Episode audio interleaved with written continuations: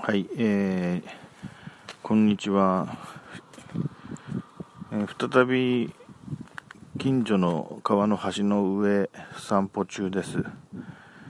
えーここからはですねやっぱり濁った水と黒っぽい鳥が見えてます。はい。遠くの山は霞んでますね。えー晴れてる晴れていれば遠くの山が見えるってもんじゃないんですね。僕のあの経験によりますと。上空が快晴だからといって遠くの山が見えるわけではない、まあ、むしろあの上の方高い空には雲があって、まあ、極端に低い雲じゃなくって、えー少し湿り気っていうんですか湿気が強い時なのかな分かりませんけどその時の方が遠くの山がですね、えーくっきり見えたりするもので今日は非常に快晴なんですけども山を眺めるっていう目的からするとちょっといまいちの日です。えーまあ、ってなかったかもしれませんけどもあの私はですねこの遠くの山を眺めるのが好きですね。はい。あれは何山だろうとかとにかくあの新潟県平野部ところどころ田んぼで、えーかなり先まで人家も高い建物もなく場所の選び方によっては非常に遠くにある山を眺めるには絶好の何にもない場所っていうのがありまして。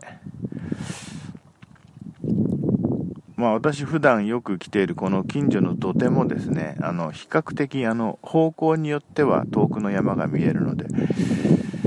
えー今も眺めてました。ぼーっと鳥を眺めたり山を眺めたりしているんですけれども。でさっき別の話題を録音したんですけども、えー今回はあのまた違うことをあの過去の自分の箇条書きメモからお話ししたいと思うんですけども、えー今回はですねあの秒針まで合わせないことにしようかなと思ったっていう話ですね。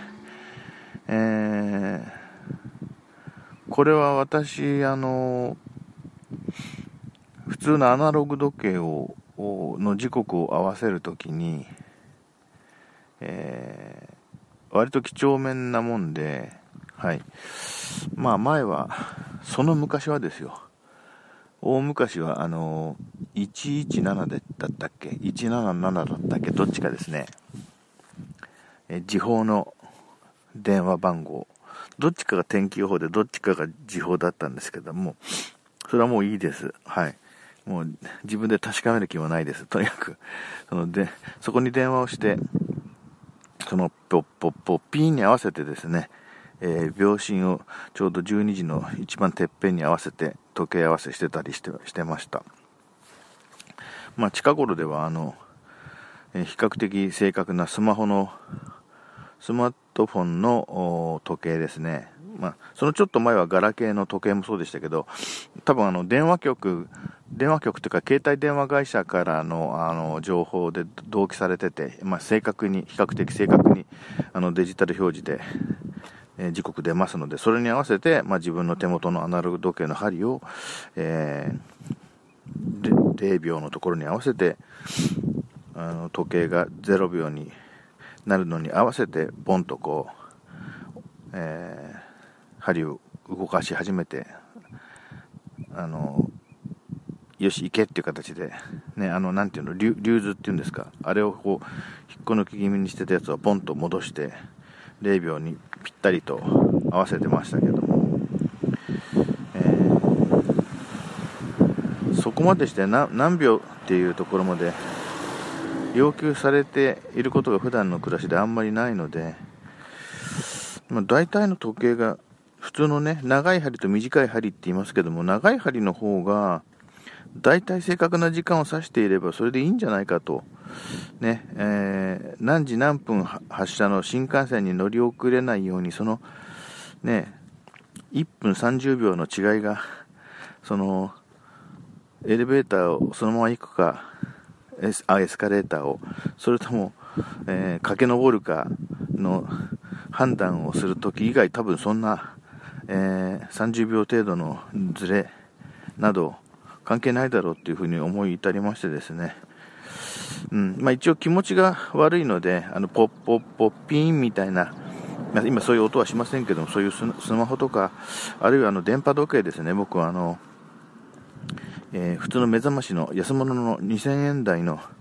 えー、一応電波時計の目覚まし時計持ってるんですけど、デジタルの。はい。それそれが正確な時間を刻んでくれるんで、それを基準にして、その手元のアナログ時計を合わせたり最近してるんですけども、まあ、とにかく、それで合わせるときに、あのまあ、0秒のところで合わせますけども、アナログ時計の秒針はもう適当なところにいてもいいと。えー、あの長い針だけであのちょうどそのジャストのその何分のところからあんまりずれないところで、ね、あの開始すればいいといいんじゃないかと最近思い始めたっていう話です、ね、いろんな人いるでしょうやっぱり何分っていうところに長針を合わせるんだったら秒針も上のてっぺんのところに来た時にあの止めといてそれで合わせなきゃ嫌だっていう人もまあ、うん、先日までの私みたいに意外と多いんじゃないかと思いますけども、私はもうなんていうか、今度からもう、そこまでやんないでもいいんじゃないかと思い始めました。それでは失礼します。